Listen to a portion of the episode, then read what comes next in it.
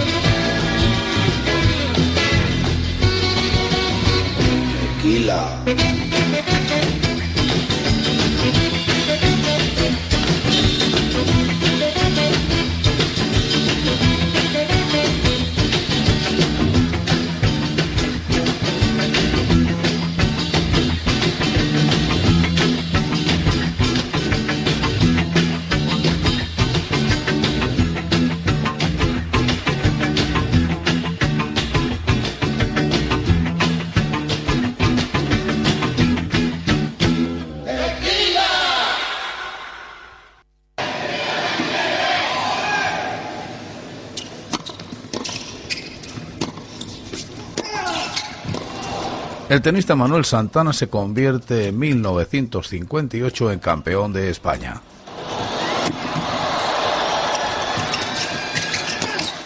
Manuel Santana Martínez, nacido en Madrid el 10 de mayo de 1938, conocido como Manolo Santana, ex jugador de tenis, ganador de cuatro torneos de Gran Slam, fue una de las figuras deportivas más destacadas de España en la década de los 60.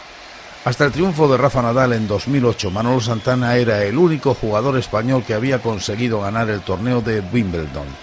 El australiano Rod Laver, uno de los dos únicos tenistas que ha ganado los cuatro torneos Grand Slam en un mismo año, dijo de Santana, Manolo era un mago en la tierra batida. Golpeaba la bola a los ángulos más increíbles, te volvía loco con sus globos y dejadas, y mejoró tanto su volea que era peligroso también en hierba. Me ganó fácilmente un par de veces en Europa haciéndome saber que tenía mucho que aprender sobre la tierra batida. En el número 13, la música nos regalaba este tema de Gloria Lasso. Cachito. Cachito,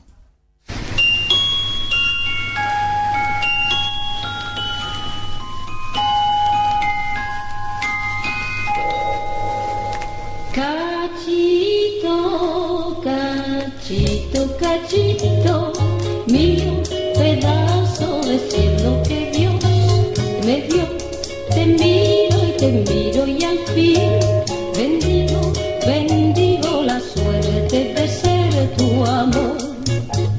Me preguntan que por qué eres mi cachito y yo siento muy bonito el responder porque eres de mi vida un pedacito al que quiero como a nadie cachito, cachito, cachito,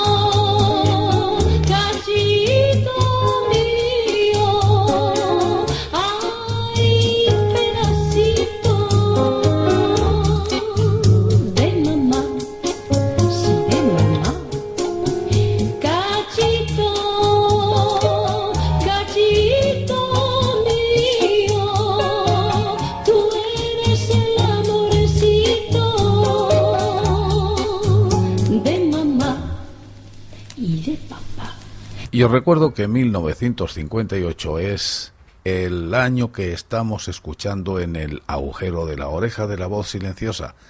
Y en ese año Pelé gana su primer mundial de fútbol con solo 18 años. Tras casi tres décadas llenas de frustraciones mundialistas, la selección de Brasil impuso su fútbol arte en tierras escandinavas y de la mano de Pelé lograron su primer título a nivel mundial. El Mundial de Suecia se celebró del 8 al 29 de junio, donde por primera vez se transmitió por televisión en directo a 63 países, aunque solo fueron 10 partidos, incluyendo la gran final, donde por única ocasión un equipo americano se coronó en Europa. Desde la primera ronda se perfilaron los candidatos, donde Francia comenzó a demostrar sus fortalezas. Nacido en Tres Corazoes el 23 de octubre de 1940, mejor conocido como Pelé, es un exfutbolista brasileño, considerado por muchos exjugadores, por diversos entes deportivos, por periodistas y la prensa en general, y gran parte de los admiradores del fútbol como el mejor jugador en la historia de este deporte. Fue elegido el mejor jugador del siglo en una votación hecha por los ganadores del Balón de Oro. La IFFHS lo nombró el mejor jugador del mundo y el Comité Olímpico Internacional le otorgó el título del mejor deportista del siglo XX. Fue considerado el mejor jugador de la historia en una encuesta efectuada por los miembros de la Comisión del Fútbol de esa institución y los suscriptores de la FIFA Magazine. Y Gloria Lasso seguía triunfando esta vez, acompañada de Luis Mariano. Y este tema muy bonito. Ay amor, no me quieras tanto. Ay, amor, ya no me quieras tanto. Ay, amor, no sufras más por mí.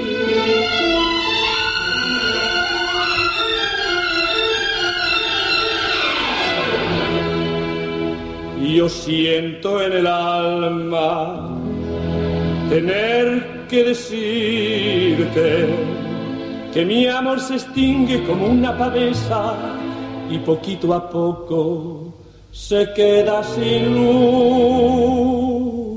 Yo sé que te mueres, cual pálido lirio, y sé que me quieres, que soy tu delirio y que en esta vida he sido tu cruz.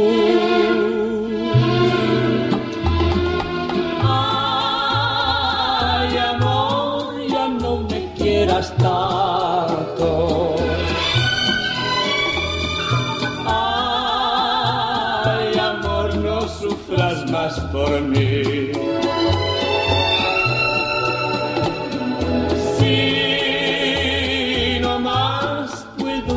Puedo causarte llanto. Ay, amor, olvídate de mí.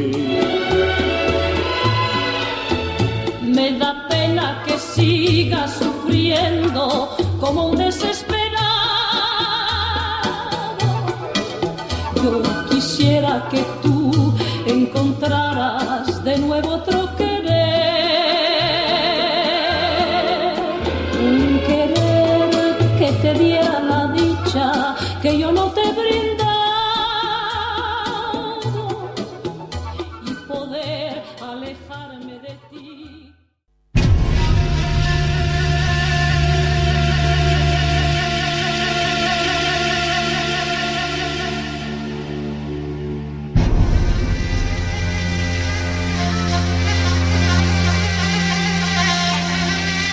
Una expedición neozelandesa dirigida por Edmund Hillary llega al Polo Sur.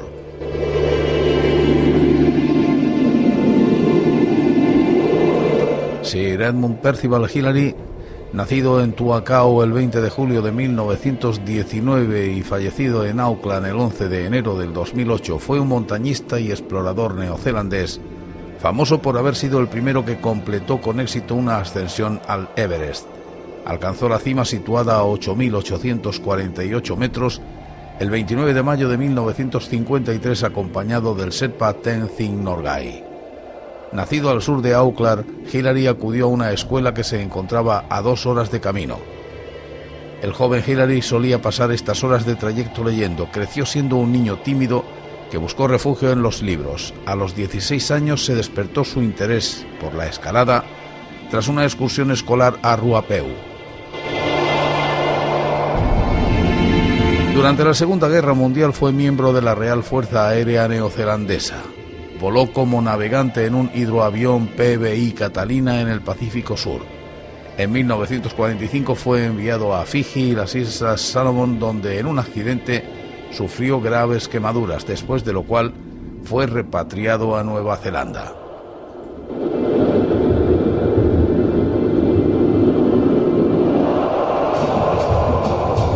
Y para cerrar este agujero de la oreja de 1958 y tiritando de frío con este vendaval de nieve, con es un montaje de Miguel Ángel Ruiz sobre la canción Terra Olvidada de Niebur, escuchamos el puesto número 16 de las listas de éxitos de ese año. Marifé de Triana, mi novio, tiene un velero.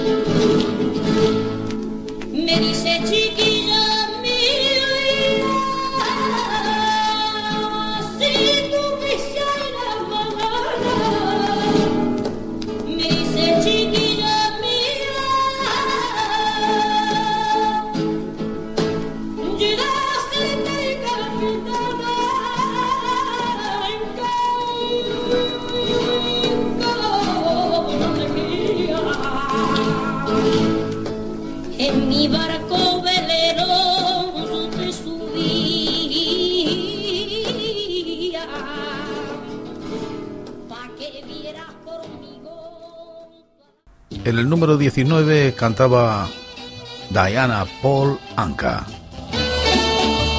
Número 17.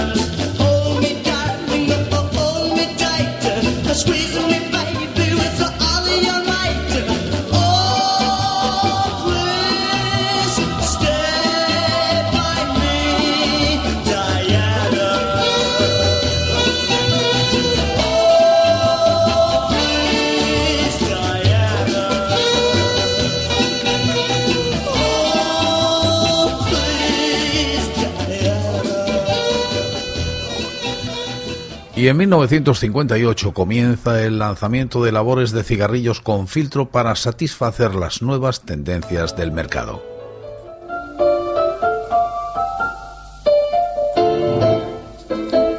Pero con esta música de fondo, este Fumando Espero de Sarita Montiel, os voy a contar algo sobre el origen del cigarrillo. Se cuenta que un mendigo de Sevilla en el siglo XVI, a modo de los indígenas, se le ocurrió envolver el tabaco picado envuelto de papel de arroz de las colillas de los puros que tiraban llamándose así papelinas. Y mientras fumo mi vida no consumo porque flotando el humo el término cigarrillo se usó por primera vez en algún momento indeterminado del siglo XVIII. Los mendigos de Sevilla recogían del suelo las colillas que tiraban los señoritos y enrollaban el tabaco remanente en papel para fumarlo. La primera muestra de este hábito puede constatarse en tres pinturas de la época de Francisco de Goya. La cometa, la merienda en el Manzanares y juego de la pelota a pala. Mi bien es mi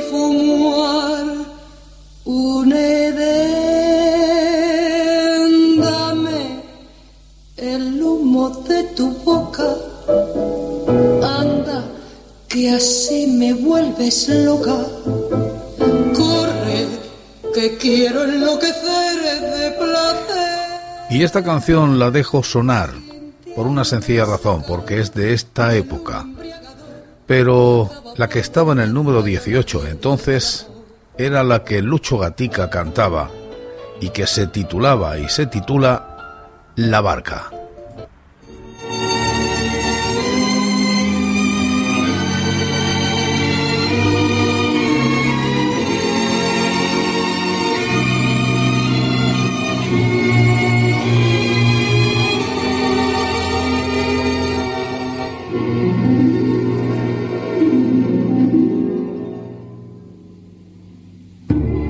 Dicen que la distancia es el olvido, pero yo no concibo esa razón, porque yo seguiré siendo el cautivo de los caprichos de tu corazón. Supiste esclarecer mis pensamientos, me diste la verdad que yo soñé, ahuyentaste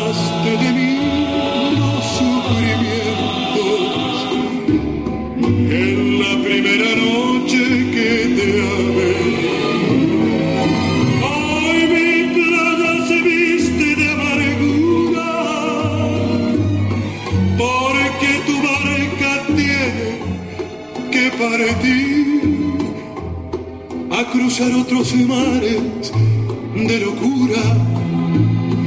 Cuida que no naufrague tu vivir. Cuando la luz del sol se esté apagando y te sientas cansada de vagar, piensa que yo por ti estaré esperando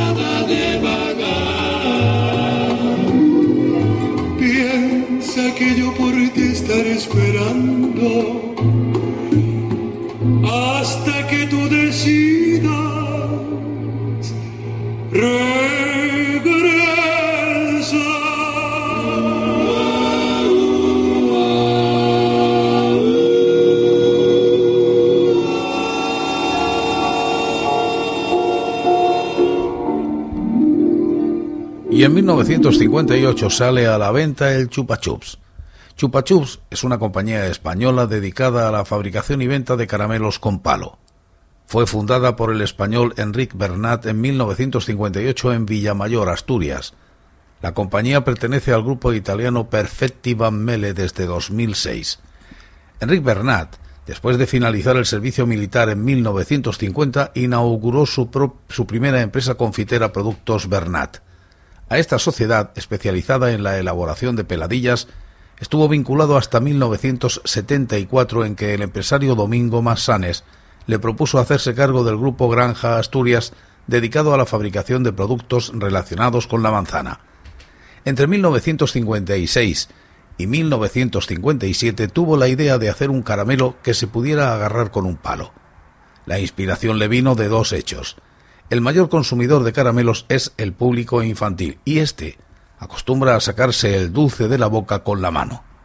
En 1958 introdujo en el mercado español el primer caramelo redondo con palo bajo la marca comercial Chups. Un eslogan publicitario de la marca decía Chupa Chups y la gente lo adoptó como nombre del producto. Con la vista puesta en los mercados exteriores, el producto necesitaba de un nuevo logotipo del que, por una tarifa millonaria, se le encargó realizar a Salvador Dalí y que daría la vuelta al mundo. En 1968, el logotipo de Chupachups fue rediseñado por el surrealista Salvador Dalí, quien colocó la envolvente en forma de margarita que conocemos hoy en día y conservando la composición tipográfica ya utilizada. La primera publicidad fue el logo con el eslogan Es Rodó y dura molt. Este era el eslogan que dio lugar a ese nombre de Chupa Chups.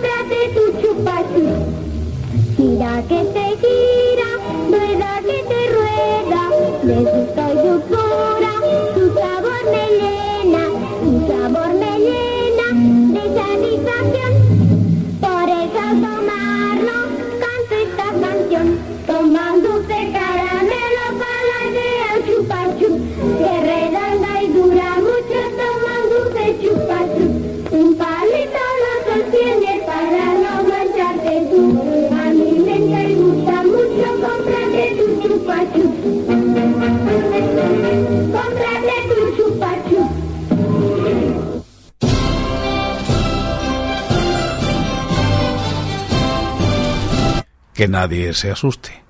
Porque en 1958 la Ley de Principios del Movimiento Nacional o Ley de Principios Fundamentales del Movimiento es una de las ocho leyes fundamentales del régimen de Franco que se aprueba en este año.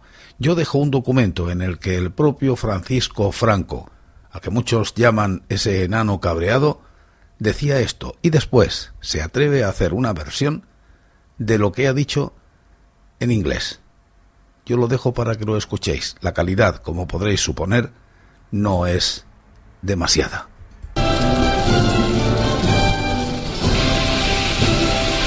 Un Estado totalitario armonizará en España el funcionamiento de todas las capacidades y energías del país, en el que dentro de la unidad nacional el trabajo, estimado como el más ineludible de los deberes, será el único exponente de la voluntad popular. Y merced a él podrá manifestarse el auténtico sentir del pueblo español a través de aquellos órganos naturales que como la familia, el municipio, la asociación y la corporación harán cristalizar en realidades nuestro ideal supremo.